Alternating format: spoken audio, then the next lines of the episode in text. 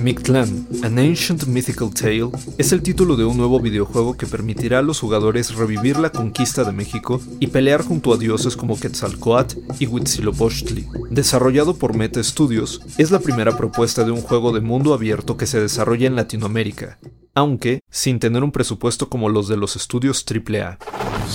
Institute.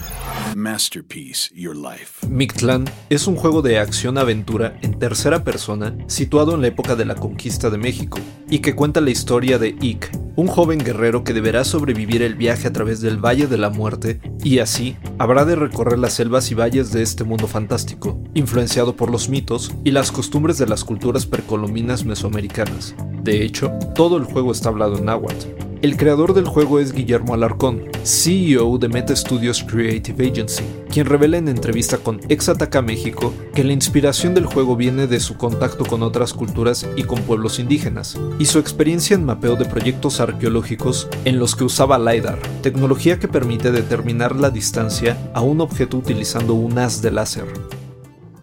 Mictlan, An Ancient Mythical Tale, está planteado como un juego de mundo abierto no muy distinto de Ghost of Tsushima, el videojuego de mundo abierto favorito de Guillermo.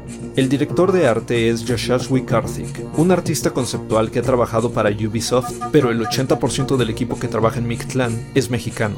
Además, cuenta con la participación de Horacio García Rojas, protagonista de la serie de Netflix Diablero, y Rocco Pachucote, vocalista del grupo Maldita Vecindad, y el grupo Étnica, pioneros en el género Goa Trance y que usarán réplicas de instrumentos prehispánicos para el soundtrack del juego.